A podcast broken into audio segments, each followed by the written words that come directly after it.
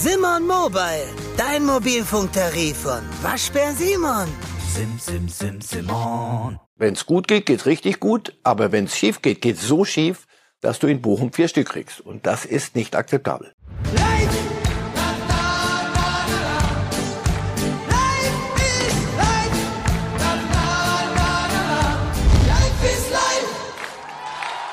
Ja, da diskutieren wir die ganze Woche, ob Playoffs die Bundesliga spannender machen können. Und Bochum gibt die Antwort ja. Denn an einem Tag sind die Bayern zu packen. Wir diskutieren die ganze Zeit, ob Dortmund ein Mentalitätsproblem hat. Und dann machen die Bayern selbst dieses Fass auf. Also Sie sehen, es gibt eine Menge zu besprechen. Unter anderem haben wir nachher auch noch einen der Bochum-Helden hier live in der Sendung zugeschaltet. Aber im Studio reden wir mit jemandem heute ohne Kilt, aber nicht minder Kult. Marcel Reif. Schönen guten Morgen. Puh, guten Morgen. Oha, kurz Oha. sacken lassen und Ja. dann rein Bravo. in die Themen, rein in den FC Bayern, äh, Herr Reif. Und äh, wir würden es gerne so gliedern, erst einmal ein bisschen über die aktuelle Taktik zu sprechen, dann das Thema Mentalität und am Ende nochmal den Kader. Und da wollen wir beginnen mit äh, dem Trainer Julian Nagelsmann, denn der hat sich geäußert, auch zu seinen eigenen Fehlern bei dieser 2 zu 4 Debakel-Niederlage in Bochum. Ja, wir haben in der ersten Halbzeit sehr, sehr schlecht gespielt, haben eine Idee gehabt, die nicht gut umgesetzt wurde. Deswegen gibt es auch von mir keine große Kritik, was die Mannschaft angeht. Wir haben ähm, ja, einen Plan gehabt, der nicht gut aufging. Wir hätten insgesamt ein bisschen schneller reagieren müssen oder ich hätte schneller reagieren müssen, äh, schneller umstellen müssen. Glaube ich, dann hätte Bochum mehr Probleme gehabt, wie es dann auch in der zweiten Halbzeit der Fall war. Das haben wir, äh, oder habe ich zu spät gemacht. Also Nagelsmann sagt, Herr Reif, er hätte schneller reagieren müssen. Er meint damit sicherlich mehr Absicherung im Mittelfeld. Ja, und äh, die taktische Umstellung hat ja dann auch äh, zumindest eine, eine Grenze gesetzt dem, was da Die zweite Halbzeit hat Bayern gewonnen. hat, was da passiert. Ja, das, das ehrt ihn, das ist auch dann notwendig. Und da, der ist, der ist ja ein sehr ein hochintelligenter Kerl. Der weiß, wann man was in welche Richtung sagt. Also da gestern groß rum, rumschreien, das hätte niemandem was geholfen. Aber sie werden vieles sich überdenken müssen. Aber dass er gestern direkt nach dem Spiel sagt, war mein Ding auch, ich habe einen Plan. Wenn der nicht aufgeht, ist erstmal der, der den Plan vorgibt, dran. Das ist gut und das ist richtig so. Die Aufstellung, die er auch gestern gewählt hat, die ist mit Sané, äh, mit Gnabry, mit Koman, mit Müller. Und dahinter nur ein Kimmich. Ist das grundsätzlich zu wenig, um die großen Ziele zu erreichen? Das hat er ja nicht zum ersten Mal gemacht, hat er in Berlin genauso schon gespielt. Ich weiß gestern, weil mir langweilig war, kurz habe ich gedacht, so, man kann es ja auch, ich weiß, ihr mögt das, reimen, mir san mir, dann gibt's halt mal vier. So, Das ist sehr mir san mir. Das ist so dieses, ich finde Selbstbewusstsein gut. Und wer sollte es haben, wenn nicht die Bayern? Also sagst du, pass auf, wir fahren nach Berlin, das ist eine Mannschaft, die können wir schlagen. Wir fahren nach Bochum, das ist eine Mannschaft, die müssen wir schlagen. Und äh, das machen wir so, dass wir denen von vornherein mal die Luft zum Atmen nehmen und wir überrollen die offensiv. Hm. Müssen die sich die Bochumer nur dran halten. Das haben die aber nicht gemacht, sondern haben gesagt, nee, du halten wir mal dagegen und wir trauen uns was. Das ist sicher eine Erkenntnis. Und wir reden noch nicht über Champions League und dann Manchester City und Paris und wer da alles noch so kommen wird, sondern wir einfach nur bei allem Respekt über den VfL Bochum. Wenn eine Mannschaft sich dann traut, das, was sich dann an Räumen ergibt und was an Pampa hinter, hinter den ganzen Offensiven da äh, als grüne Fläche bleibt und wenn man da sich mal traut hinzugehen, kriegen die Bayern mit dieser Strategie Probleme. Und das ist in der Tat, ja, wird Nagelsmann drüber nachdenken müssen. Das, wenn es gut geht, geht's richtig gut, aber wenn es schief geht, geht's so schief, dass du in Bochum vier Stück kriegst. Und das ist nicht akzeptabel. Jens Lehmann hat vorhin in der Sendung Die Lage der Liga bei Walter Straten und Alfred Draxler noch einen ganz interessanten Gedanken gehabt und sagte, für ihn ist Kimmich eigentlich gar kein Sechser. Weil er verbindet mit der Sechs vor allen Dingen Defensivqualitäten und aus seiner Sicht ist Kimmich eher jemand, der seine großen Stärken in der Offensive hat. Sehe ich anders. Also äh, Kimmich äh, kann sehr wohl auch Zweikämpfe führen und hat ein, ein Gespür für dann auch für Umschalten von Offensive in Defensive. Ich glaube nicht, dass das ein personelles Problem ist, sondern was, was ist sechs? Sechs ist heute, was früher zehn war. Früher der Große, der eine, der im Mittelkreis stand und so Ciriakos Forza für immer. Der zeigte dann immer und dirigierte und spielte dann 50, 60 Meter Pässe, Overath, Netz als die Zehner. Da hat sich der Fußball enorm verändert. Du hast eine offensive, schnelle Leute, die aber auch nach hinten arbeiten müssen, außen. Und die Sechserpositionen sind der, sind mit der Schlüssel im, im Spiel. Das heißt, sie müssen beides können. Kimmich kann, kann beides. Nur was das Bayern-Problem ist, das, was ich vorhin schon sagte, ist, das ist nicht die Frage von Kimmich, sondern es ist die Frage der Idee, der Struktur. Nur ein Sechser funktioniert nicht. Die, heutzutage spielst du, glaube ich, wenn es um was geht, mit zwei Sechsen und zwar, die beides können müssen. Gore, warum haben wir Goretzka und Kimmich so gelobt? Weil das was sind? Keine Sechser, keine Achter, was sind sie? Sie müssen Sechser sein und Achter sein. Und wenn es an einem tollen Tag sind sie auch noch Zehner. So. Das alles müssen solche Spieler können. Das können nicht viele, deswegen hast du ja solche, so ein Kimmich und auf dem, auf dem Level, auf dem der ist und, und auch hoch gelobt zurecht. Aber allein kann der das nicht und er kann es nicht allein äh, gegen Bochum. Zuweilen ja, wenn der Gegner sich, wie gesagt, ans Drehbuch hält und sich auf den Rücken legt, weil die Bayern kommen, sagt, nachher tauschen wir ein Trikot. Und ist recht nach einer 1 zu 0 Führung, die ja die Bayern mit Lewandowski vorgelegt haben. Da kam ja wirklich viel zu Schnarch, schnarch, das war's dann wieder. So, da dachtest du, das, dann reicht einer. Und dann ist es nicht eine Frage Kimmich, das kann dann, können auch weniger überragende Fußballer als Kimmich dann das spielt. Die Frage der Mentalität, Herr Reif, die ja. ist kurioserweise aufgetaucht nach diesem Bayern-Spiel. Das haben wir ja seit vielen Jahren klar beim BVB verordnet, das Mentalitätsproblem. Josua Kimmich selbst hat das so angesprochen, indem er sagte, ganz viele Tugenden haben wir vermissen lassen. Wir müssen uns fragen, ob das die Mentalität des FC Bayern ist. Äh, darauf wurde Julian Nagelsmann, der Trainer, angesprochen und äh, wir hören mal, wie er darauf reagiert hat. Ja, ich finde es immer gut, wenn äh, sowas aus der Mannschaft kommt. Das sollte auch aus der Mannschaft kommen und nicht von mir. Ich habe äh, natürlich den Job intern auch das zu bewerten, was ich gesehen habe äh, aus Spielersicht, habe aber auch genauso den Job, das zu bewerten, was ich gemacht habe. Und ähm, deswegen habe ich jetzt heute über mich gesprochen und äh, nicht über die Spieler. Wenn Josh sich so geäußert hat, dann äh, wird dann Funken Wahrheit dahinter stecken und äh, sollte dann auch für alle eine Lehre sein.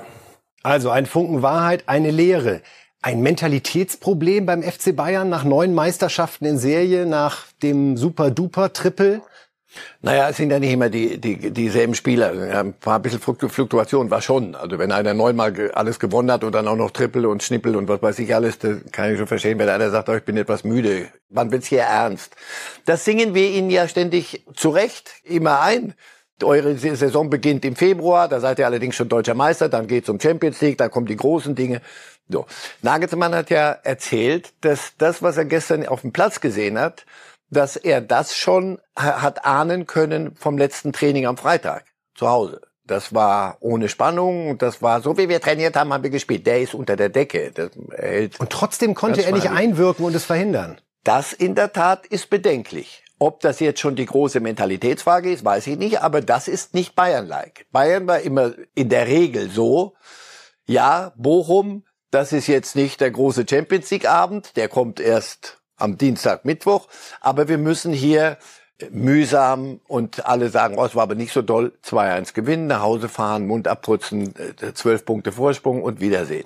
Das haben sie jetzt nicht gemacht. Das haben sie in Augsburg schon nicht gemacht. Allem Respekt. Wir reden über Augsburg, Bochum, bei allem Respekt. Wenn es dann gegen Leipzig geht und gegen Dortmund geht, da sind die Herren bei der Sache. Und ja, das, ich definiere den Begriff Mentalität auch über sowas. Bist du in der Lage, wenn es ins Büro geht, montags früh um acht, hellwach und bei der Sache zu sein. Du musst ja nicht die Welt verändern dann, aber deinen Job machen, für den du bezahlt wirst. Das haben sie gestern nicht gemacht und das ist dann schon auch Mentalität. Und wir schauen jetzt einmal auf die Paarungen, auf die Niederlagen, die die Bayern in dieser Saison schon kassiert haben. Und das ist wirklich was, wie Sie gerade sagten, mit Bayern-like hat das gar nichts mhm. zu tun.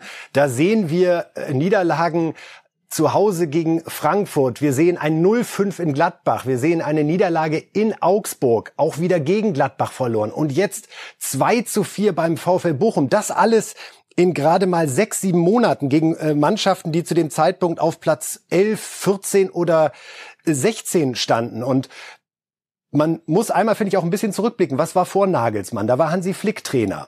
Da bin ich nochmal alle Spiele durchgegangen, weil wollte selber nochmal ein Gefühl dafür bekommen. Da bin ich über ein 1 zu 4 in Hoffenheim gestolpert, das es mal gegeben hat, und eben dieses Pokal aus in Kiel. Aber viel mehr habe ich da in 20 Monaten Amtszeit nicht gefunden ist Nagelsmann noch nicht so in der Lage, eine Stabilität zu erzeugen? Oder sind auch wirklich die Spieler noch so ein bisschen auf der Suche nach der richtigen Balance jetzt unter dem neuen Trainer? Denn diese fünf Niederlagen, das ist ja schon besorgniserregend aus Bayern Sicht. Ja, und trotzdem werden sie deutscher Meister. Insofern kann man sagen, hinten, was, was fehlt der Veränderungsdruck, meinen ja. Sie? Ganz im Ernst gemeint. Ganz man guckt auf die Tabelle und sieht, Mensch, heute Morgen sind es ja immer noch neun Punkte. Alle Welt lobt Julian Nagelsmann und zu Recht weil er ein wirklich ein toller Trainer ist, ein super Typ, der sich zu vielem sehr vernünftig äußert, der auch so das Gesicht der Bayern nach außen ist und der einen sehr äh, sehr offensiven Fußball spielt. Wenn das gut geht, haben wir dann auch alle äh, Spaß daran, vor allem international. Und dennoch ist er 34. Ich glaube, dass er jetzt an einen Moment kommt, wo er auch nochmal innehalten muss und sich selber auch nee, das ist kein Ratschlag, sondern, oder ich nehme das muss bewusst zurück, wird, wo er möglicherweise innehalten wird und sich fragen, pass auf, alles lief richtig gut und das habe ich hingekriegt, das habe ich hingekriegt, aber hier kriege ich offenbar, habe ich was nicht hingekriegt. Und meine Idee, wir spielen da mit fünf Offensiven und dann stellen wir den Joshua Kimmich dahinter und dann wird es schon irgendwie werden und da hinten, die, die werden das auch schon irgendwie regeln. Nein, er wird sich fragen, und wird dann im Club nachfragen, dass nach außen, Leute, wie stellt ihr euch den Kader vor, so wie wir da hinten aufgestellt sind, jetzt geht Süle weg, da müssen wir uns was überlegen. Aber was, wie mache ich's? Kann ich wirklich über Wasser laufen und wenn ich sage, wir machen so, dann wird das schon gehen? Oder muss ich mich fragen, habe ich gestern, das hat er ja getan, gestern öffentlich, habe ich zu spät reagiert? War der Plan von vornherein richtig? Und jetzt geht die Saison, habe ich doch gehört, ist richtig los. Jetzt kommen dann die, die, die großen Dinger. Soll ich dann wirklich bei meiner Idee bleiben oder muss ich mich mal hinterfragen? Ich finde, das macht jeder intelligente Mensch im Leben, dass er, wenn, wenn noch so viel gut geht, und irgendwann mal was nicht funktioniert, dass man sich dann fragt, du sag mal, es kann auch an mir liegen, oder? Kann es sein, dass ich vielleicht nicht ganz richtig liege? Klar ist die Blackout-Begründung aber ich mache noch keine Trainerdiskussion. Die Blackout-Begründung ist vom Tisch, die wir noch beim 0 zu 5 in Gladbach nehmen konnten. Ja, das jetzt, zeigt, jetzt sieht man schon, jetzt sieht man schon, dass in bestimmten Abständen sich bestimmte Fehler wiederholen und äh, ganz besonders in der Defensive, ohne sagen zu wollen, dass es ausschließlich eine Frage der Viererkette ist, aber Bayern kassiert zu viel Gegentore und es wird zu Recht, finde ich, diskutiert über die Abwehr. Denn man muss einmal gegeneinander halten. Für Hernandez und Upamecano hat man insgesamt rund 120 Millionen Euro Ablöse ausgegeben. Gleichzeitig lässt man Alaba und Süle, Klammer auf, auch Boateng, Klammer zu, sehe ich aber auf einem etwas anderen Niveau, ablösefrei gehen, weil man sich auch finanziell nicht einigen konnte. Ist das der richtige Weg? War das wirklich immer nur finanziell oder war das, weil man sich sagt, ach, vielleicht kriegen wir für Süle noch einen besseren? Also bei Süle jetzt. Ja, oder, oder? die falsche Einschätzung. Auch das ja. kann sein. In der Süle Tat. stand gestern auch auf dem Platz, muss man sagen. Ja, ja. Upamecano irgendwann mal, äh, ich dachte, das wird der, der beste Innenverteidiger der Welt. Irgendwann muss er es dann aber auch mal liefern und nicht immer wieder hat er solche Spiele äh, und zieht dann den Rest mit. Hernandez, Pavard, weil die Pavard, ja, lass mal jetzt mal Pavard, aber Hernandez mal außen, mal innen. Das, Selten überragend. Ja, das kann aber auch daran liegen, nochmal, dass der die Position dauernd wechseln soll. Ja, hieß es, dass der kann beides.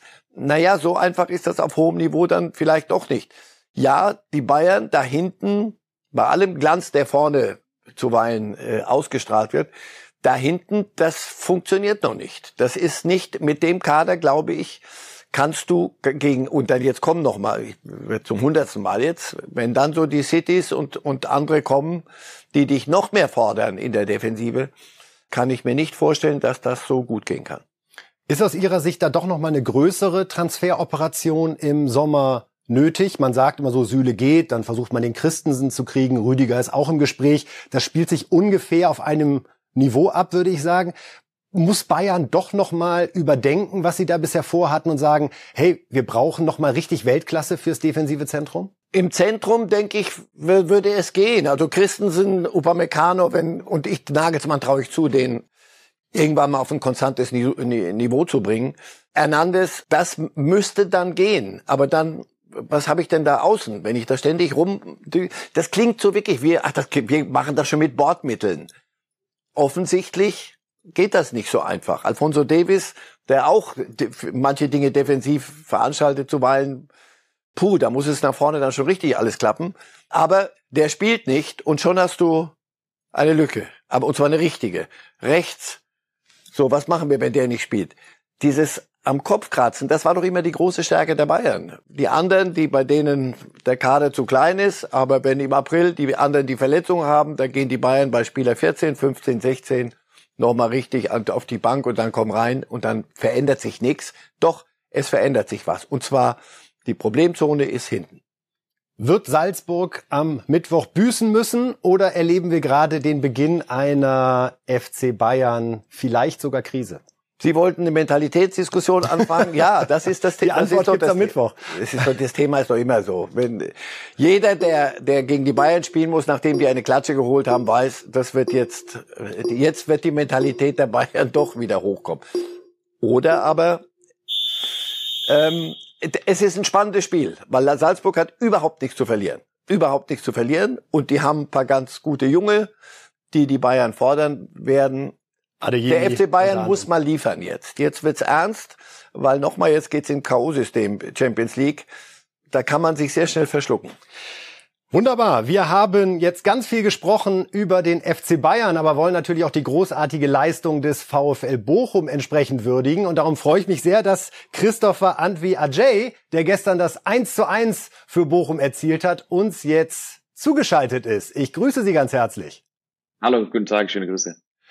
Ja, wie war das heute Morgen, als Sie aufgewacht sind? Mussten Sie sich noch mal kurz überzeugen, dass es wirklich kein Traum gewesen ist, dieses 4 zu 2 gegen den FC Bayern? Eigentlich nicht. Also man hat das gestern schon irgendwie realisiert. Klar, ähm, die Wahrscheinlichkeit war nicht so, dass wir, dass wir gegen Bayern gewinnen, aber wir haben es von der ersten Minute halt, ich fand ganz gut gemacht, vor allem in der ersten Halbzeit haben versucht halt unsere Stärken äh, auszuspielen und ich glaube, das ist uns ganz gut mit den vier Toren gelungen.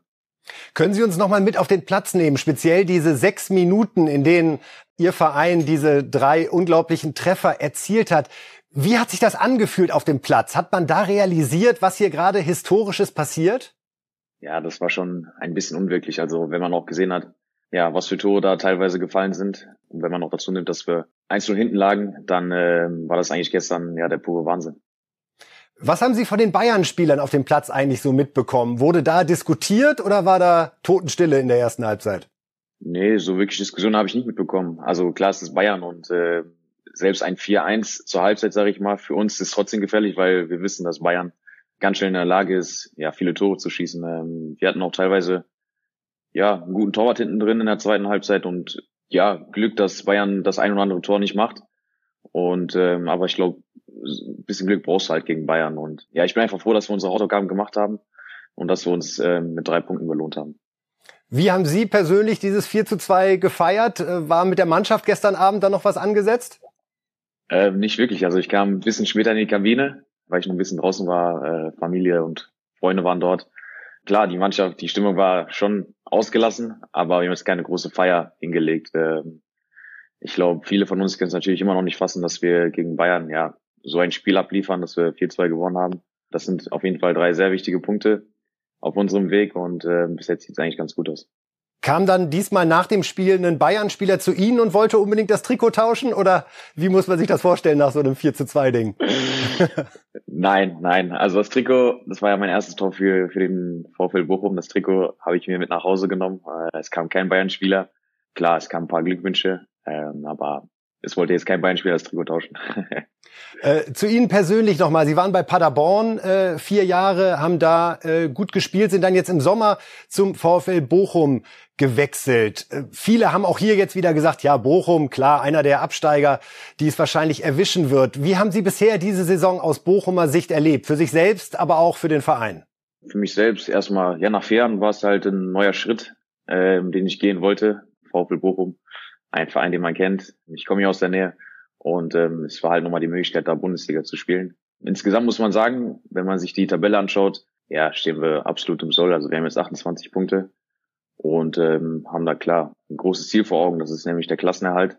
Ja, wir versuchen viele kleine Schritte zu nehmen und dann am Ende Großes zu erreichen, sage ich mal. Also ich finde, als Fazit kann man schon sagen, dass wir aktuell eine gute Rolle spielen. Ich glaube, nicht viele haben damit gerechnet, äh, dass es so gut läuft. Ja, jetzt klar durch den Sieg gegen Bayern gibt es natürlich schon Euphorie und äh, versuchen versuchen halt, ähm, ja, weiter zu punkten, früh zu punkten, dass wir früh den Klassenerhalt festmachen.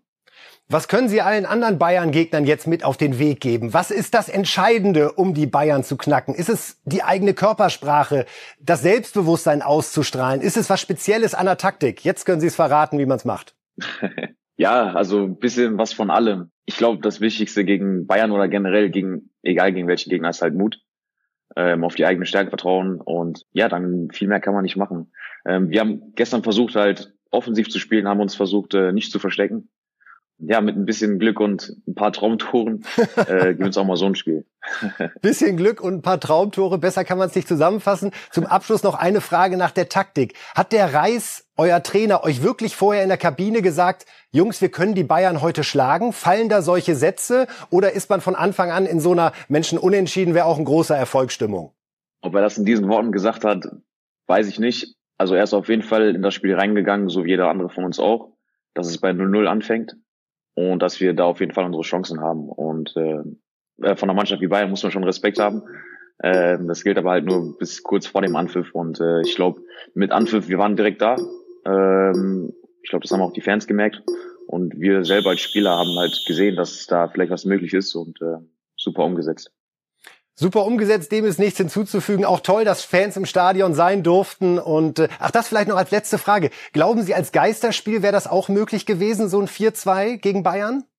Wäre möglich gewesen, wäre vielleicht ein bisschen schwerer gewesen, weil ist ja schon ein bisschen bekannt, dass wir ja vor allem heim und mit Fans hinter uns, dass ähm, die uns sehr viel geben. Und deswegen, ja, als Geisterspiel wäre es vielleicht nicht 4-2 ausgegangen. Vielleicht hätten wir auch gewonnen, aber nicht in der Höhe. Alles klar, nur ein 3-2. Christopher, Antwi, Ajay, wir gratulieren nochmal ganz herzlich. Beste Grüße an Familie und Verein. Das war eine Fußball-Sternstunde, die wir da gestern erleben durften. Alles Gute Richtung Hanau, glaube ich, Ihrem Geburtsort. Bis dann. Hagen. Hagen, alles klar. Danke. Bis dann, ciao. Danke. Schönen Tag noch, ciao. Danke gleichfalls. Ja, große Freude natürlich beim VfL Bochum und wir switchen jetzt rüber nochmal zu Haaland. Auch Klar. in Sendung 201 muss der Name einmal fallen, denn es steht gerade die große Frage im Raum, bei welchem Ausrüster er einen Vertrag unterschreiben wird und wie weit sich daraus auch wird ableiten lassen, wohin er wechselt. Wir blicken noch einmal kurz zurück. Eine Reifes Live-Sendung vor knapp zehn Tagen. Da sah es so aus, als würden Puma und Nike das Rennen machen. Hören wir mal, was Marcel Reif damals gesagt hat. Also machen wir mal so, Adidas ist Sponsor von Real Madrid. Real Madrid trägt Adidas. Real Madrid trägt Adidas. So. Borussia Dortmund trägt Puma, wenn ich nicht irre. Das ist korrekt. So. Ich denke, dass diese 50 Millionen, lass es 45, 53 sein, ist doch wurscht, dass das Teil eines Deals auch sein könnte für zumindest mittelfristig oder wie aus auch nur kurzfristig für ein Jahr. Ich weiß es nicht. Es würde mich sehr wundern, wenn er, wenn Adidas völlig raus wäre aus der Geschichte und wenn Real Madrid nicht am Ende doch das Ziel von Holland wäre. Also das ist meine meine Vermutung und die habe ich ja nicht exklusiv. Und ich kann mir nicht vorstellen, dass Adidas sich da in Ruhe zurückzieht und sagt, komm, macht ihr mal. Ja, Marcel Reif, Sie konnten sich nicht vorstellen, dass Adidas sich zurückzieht. Jetzt äh, hat Bild enthüllt am Samstag, dass Haaland zum Geheimflug bei Adidas war. Die haben richtig aufgefahren. Sogar Sinedin Sidan wurde noch mal schnell zum Abendessen dazugepackt, um ein bisschen mhm. Eindruck zu machen. Also vieles spricht dafür. Die haben sogar schon die äh, Serie von ihm vorgestellt mit den Buchstaben EH. Alles war minutengenau getaktet, um Haaland und seinen Vater da zu begeistern. Also Adidas scheint da in der Pole Position zu sein und damit dann wohl auch Real Madrid als Adidas Club, oder? Zumindest ist das nicht, ich glaube, nicht zu kurz gesprungen, sondern das kann man sich sehr gut so vorstellen. Das ist, diese Ausrüsterverträge sind Teil in der Regel von Deals, von größeren Deals. Und ich glaube, selbst Real Madrid braucht da ein bisschen Nebengeräusche um Mbappé und dann Haaland und wer auch immer. Also wenn es denn Real Madrid wird, die brauchen das und ja, deswegen macht das absolut Sinn. Das muss noch nicht ab morgen gelten oder für die kommende Saison. Es, er könnte sehr gut auch noch in Puma spielen, im Trikot von Puma. Wenn wir jetzt schon über wirklich, ja, lass uns doch konkret reden. Wenn er wirklich äh, Dortmund Puma, aber der Vertrag mit Adidas und der Vertrag mit Real, das ist meine Vorstellung, meine Idee ist in trockenen Tüchern. Da lassen Sie keine Luft mehr ran. Äh, für mich, weil es Sinn macht. Und dann ist wirklich die Frage, holen Sie ihn jetzt schon und sagen die, weil Paris da jetzt wichtig tut noch ein bisschen, da kann ich mir weniger vorstellen, dass es ihn da in die französische Liga zieht, dann wäre ja Nike. Jetzt, also, jetzt lass mal die Ausrüster weg. Der Ausrüster ist Teil eines großen Deals. Die Frage ist, wo will er hin? Kann Real Madrid denn das jetzt schon stemmen? Müssen sie es jetzt machen im Sommer schon, obwohl sie eigentlich gern noch warten würden? Aber bevor da andere dazwischen funken, macht man die Sache sattelfest. Ich glaube, sie sind sich einig und er wird noch eine Saison bei Dortmund spielen und dann zu Real wechseln. Schon interessant zu sehen, wie Adidas dann da so ein Paket macht, ja, ja und man sich muss überlegt. Ja machen. Und das ist, kann schon, das ist dann die, der sogenannte weiche Faktor. Mensch, Sidan war auch da, man hat noch ein bisschen über Fußball gequatscht. Das ist doch ein junger Spund noch. Beispiel Süle übrigens, da war es ja auch so, dass er sagte, so, dass ja, na, Watzke, Rose, Zorg, so. Kehl alle da standen, hat mich beeindruckt. So. Und Haaland ist ein Jungspund noch, der, der, den das schon noch beeindruckt. Wenn ein Sidan kommt, also ich würde dann Ich würde wackeln. Okay. Wir, letztes Mal haben Sie ja den Vertragspoker eröffnet, jetzt wissen wir. Also, äh, wenn es mit Marcel Reif bei Bild hoffentlich weitergeht, dann gucken wir, ob wir Sie dann da auch nochmal mit einfließen lassen. Wolfsburg ist wieder da, denn Max Kruse ist wieder da. Es scheint ja alles ganz einfach zu sein mit dem Fußball. Man muss einfach Max Kruse holen und dann läuft es. Das kann Union bestätigen, mit denen er auf Champions League Kurs war. Dann hat Wolfsburg gesagt, na, uns würde er gerade auch helfen in Abstiegsgefahr. Zack, Kruse verpflichtet. Das Ergebnis ein 4 zu 1 gegen Fürth und ein 2 zu 0 bei Eintracht Frankfurt. Also alles richtig gemacht bislang aus Wolfsburger Sicht. Trotzdem wurde über diesen Wechsel natürlich sehr diskutiert, weil ein bisschen Romantik. Mensch, mit Union kann er doch in die Champions League. Wie kann man da jetzt zu einem Werksclub wechseln? Max Kruse hat sich bei der Internetplattform Twitch zu diesen Vorwürfen geäußert. Auch das ist mir Latte, ob man mich Söldner nennt oder Geldgeier oder was auch immer, darüber zu reden, äh, dass jeder wahrscheinlich dasselbe machen würde äh, in der Situation, brauchen wir gar nicht, weil jeder macht das seine. Es interessiert mich nicht, ob ihr es machen würdet oder nicht. Ich hab's gemacht, aber ähm, im Endeffekt natürlich spielt das finanzielle eine Rolle. Da brauchen wir uns nichts, brauchen wir uns nichts erzählen. Äh, richtig, so viele Jahre habe ich nicht mehr. Und ähm, jetzt sagt ihr natürlich, oder viele werden jetzt sagen, ja, aber du hast ja schon so und so viel Geld. Natürlich komme ich mit meinem Geld aus, ist gar keine Frage. Aber im Endeffekt ist es halt so, dass man im Anführungsstrichen nur noch zwei, drei Jahre hat und da versucht man natürlich das Bestmögliche für einen rauszuholen. Gefällt Ihnen so ein Auftritt? Gefallen, Haltungsnoten? Nee, meine ich. Das habe ich mir abgewöhnt. Menschen dürfen in einem freien Land tun und lassen, was sie, was sie mögen, solange es in sich. Wie sehen Sie in, den Inhalt seiner Aussage? In einem, in einem Rahmen hält. Der Inhalt, ja, das ist doch die, die Gretchenfrage. Söldner gefällt mir der Ausdruck schon mal nicht. Also Söldner werden gekauft, um, um auf Menschen zu schießen. Das, das ist es nicht. Aber dass einer sagt, du, es ist mir wurscht, ich, was die anderen sagen, ich muss gucken, dass meine Kasse stimmt, ist legitim. Ist das romantisch? Nein. Ist er ein Heuchler? Das an der Stelle würde ich sagen, so, da steige ich aus. Da würde ich sagen, nee, da bist du, das passt mir nicht. Wenn er ständig sein Wappen Union geküsst hätte und früher andere Wappen, nein, er ist in der Regel immer weitergezogen und deswegen ist er für mich kein Heuchler. Das muss mir nicht gefallen. Würde ich so handeln, weiß ich nicht. Die Frage ist, kostet nichts und das ist mir auch so wohlfeil, dass Menschen sagen, ja, er hat ja recht, soll jeder sich fragen, wie würde er in der Situation handeln. Romantisch ist es nicht. Ist Romantik im Profifußball Gehört das zum, als, als Grundsäule dazu oder sagt man, wir leisten uns so viel Romantik, wie es geht, aber wenn es dann zum Spur kommt, das ist eher meine Sicht der Dinge mittlerweile, wenn es zum Spur kommt, ist die Romantik schnell weg, sondern dann zählen äh, nackte, kalte Fakten und das ist in der, in der Regel der ökonomische Aspekt. Also nochmal, er ist für mich kein Heuchler, er hat nie was anderes behauptet. Insofern kann ich ihm keine Vorwürfe machen. Ich weiß, dass das bei Union wehtut und ich glaube, weiß, dass es viele Menschen gibt, die sich wünschen würden, dass die Dinge anders wären. Sie sind aber heutzutage im Profifußball nicht anders. Fakt ist, dass er sportlich einen richtig guten Lauf hat, spätestens seit dem Wechsel zur Union, aber das hält jetzt auch gerade an.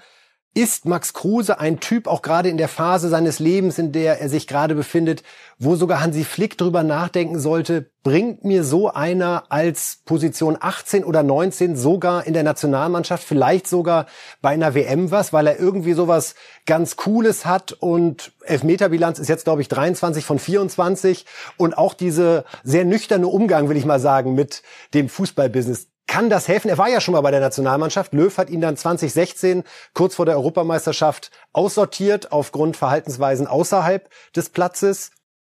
Was glauben Sie? Weil er ein Typ ist, der seine Dinge immer so gemacht hat, wie er es für richtig hielt. Das muss einem nicht gefallen. Das konnte auch manches einem nicht gefallen. Sonst hätte er, wäre er Rekordnationalspieler auf dem Wege gewesen. Das hat er gesagt, pass auf, das ist es mir nicht wert. Äh, die Position ist sehr üppig besetzt im, in dieser Nationalmannschaft. Also wenn wir, wenn wir da Probleme kriegen im Mittelfeld, dann reden wir nochmal neu. Ich glaube, der Zug ist, ist abgefahren. Das weiß er auch, das will er auch gar nicht mehr. Es ist erstaunlich, wie er es immer wieder hinkriegt, sich dann fit zu kriegen. Und zwar wirklich so fit zu kriegen. Ich bin gespannt, ob das in Bochum nachhaltig wird. Wolfsburg. Äh, in, in Wolfsburg, Entschuldigung. Ob das dann nachhaltig wird. Bei Union gab es, wie man zuletzt von, auch von ihm jetzt gehört hat, das eine oder andere. Bisschen Streit ja, Trainer auch. Ja. ja, so ein Typ polarisiert, auch in der, in der Kabine. Ich bin mal gespannt, wie das äh, in Wolfsburg weitergeht. Im Moment läuft's gut, auch für ihn. Wir wollen schauen zur Club-WM. Äh, der FC Bayern hat das Ding ja schon gewonnen. Jetzt hat sich angeschickt der FC Chelsea mit Thomas Tuchel, mit äh, Kai Havertz, all den Deutschen. Es ging gegen Palmeiras Sao Paulo. In Abu Dhabi hat das Finale stattgefunden und wir gucken uns die Zusammenfassung jetzt an. Finale der Club-Weltmeisterschaft in Abu Dhabi. Der FC Chelsea trifft auf Palmeiras Sao Paulo. Werner zunächst neben Tuchel auf der Bank, Rüdiger Havertz. Das sind die Deutschen in der Startelf. Im ersten Durchgang wenig los, mehr Action dann nach Pausentee. Gestatten Lukaku mit dem wuchtigen 1 zu 0. Der Belgier, ja medial erneut negativ aufgefallen. Bei der Club-WM knipst er im zweiten Spiel in Folge.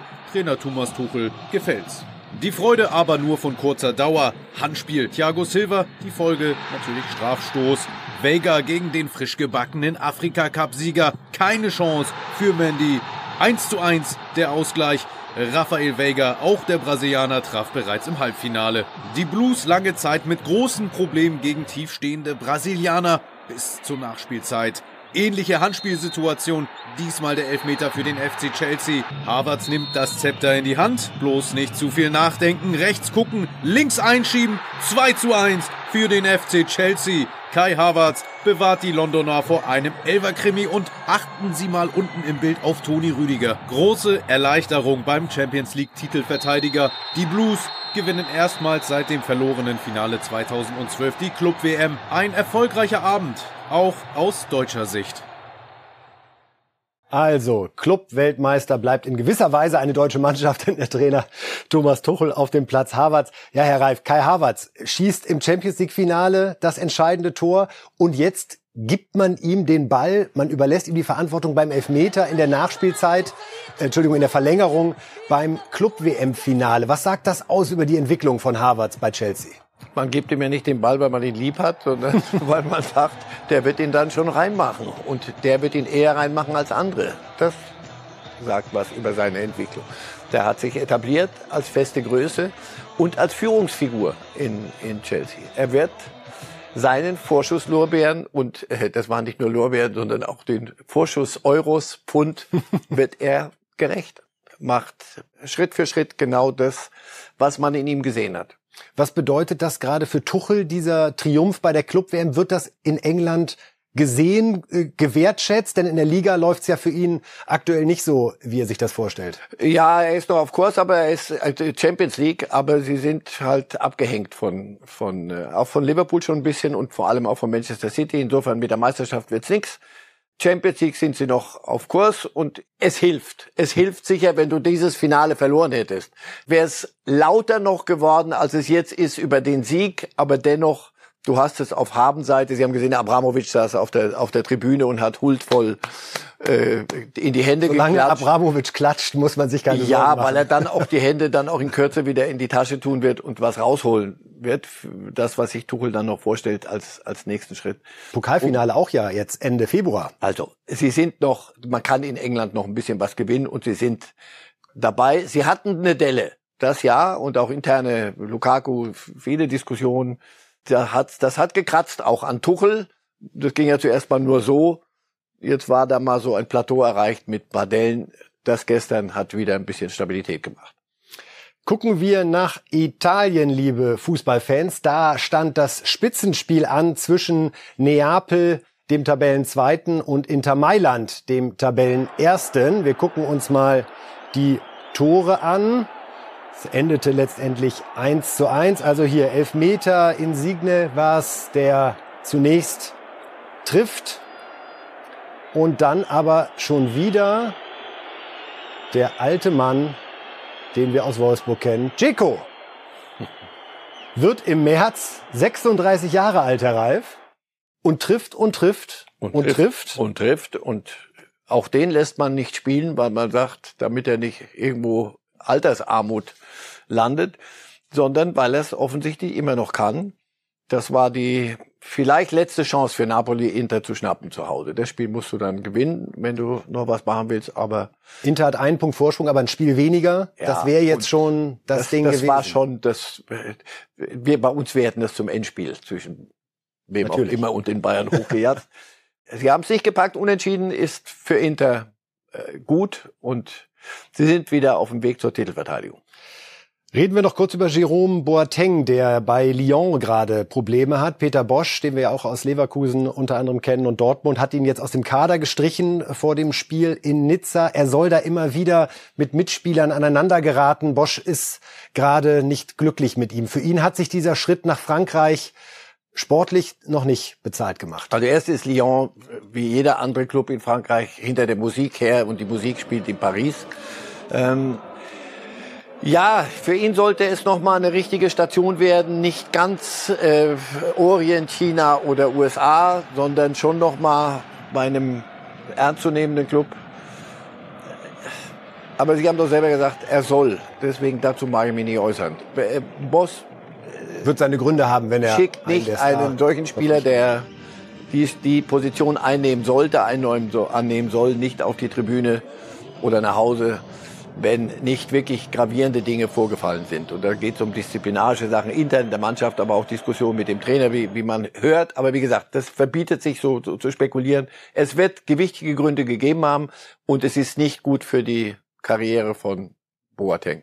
Ja, soweit also unser Rundflug durch den internationalen Fußball. Was Club-WM betrifft, da nochmal herzlichen Glückwunsch an äh, Thomas Tuchel und Kollegen für den Triumph mit Chelsea. In Italien haben wir gesehen, bleibt es spannend und Boateng gerade in Frankreich nicht im Kader. So, jetzt freue ich mich ganz besonders auf einen äh, zugeschalteten Gast, der als Experte für die Kollegen von The Zone immer im Einsatz ist. Sebastian Kneißl, Sie kennen ihn alle gut. Herzliche Grüße, Herr Kneißl. Wo erwischen wir Sie an diesem Sonntagvormittag?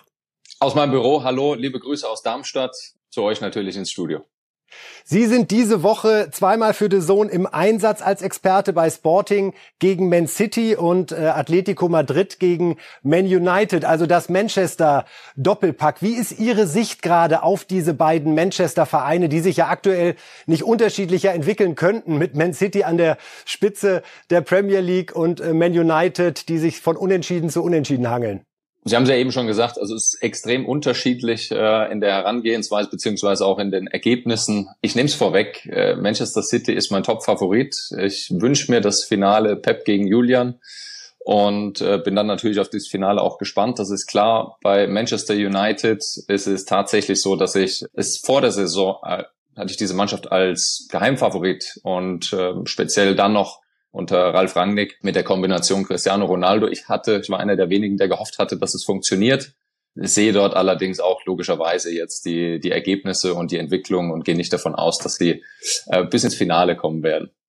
Gehofft haben wir es ehrlich gesagt alle, dass Rangnick und Manchester United funktionieren würde. Was ist Ihre Analyse? Wird Rangnick so ein bisschen zum Ronaldo-Opfer, weil es eben doch schwierig ist, diesen Superstar so in ein Mannschaftsgefüge zu integrieren, wie das ja gerade immer Rangnicks Stärke bei seinen vorherigen Stationen gewesen ist?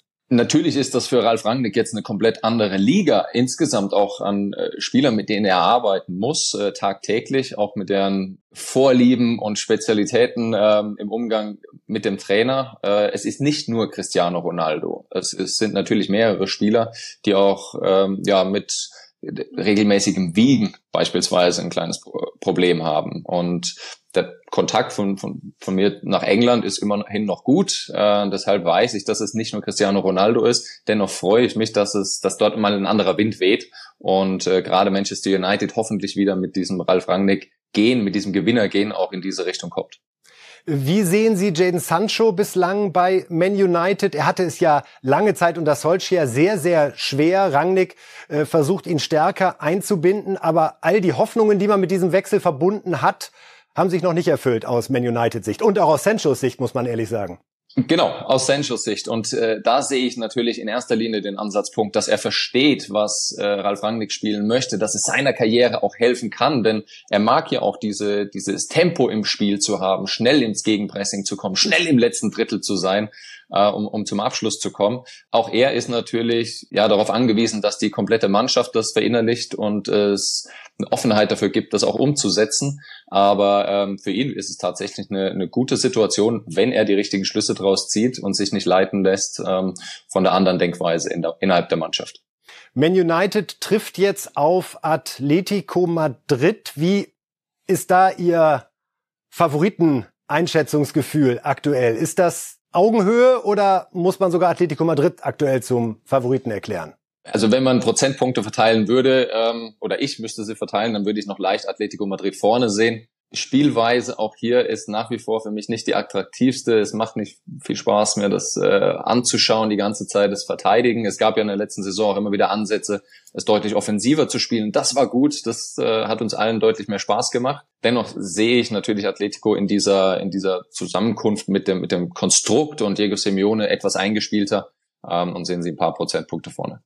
Manchester City äh, gegen Sporting Lissabon, das ist so ein Spiel, was man ähnlich wie Bochum gegen Bayern so im Vorfeld eigentlich sehr, sehr schnell abhakt. Trotzdem hat man ja wirklich bei Pep und Man City das Gefühl, dass jetzt im sechsten Jahr es endlich alles so läuft, wie sowohl Guardiola als auch die, die das Geld da rein pumpen, sich das vorstellen. Was ist Ihre Erklärung dafür, dass wir vielleicht gerade das beste Man City unter Guardiola erleben, falls Sie es so sehen?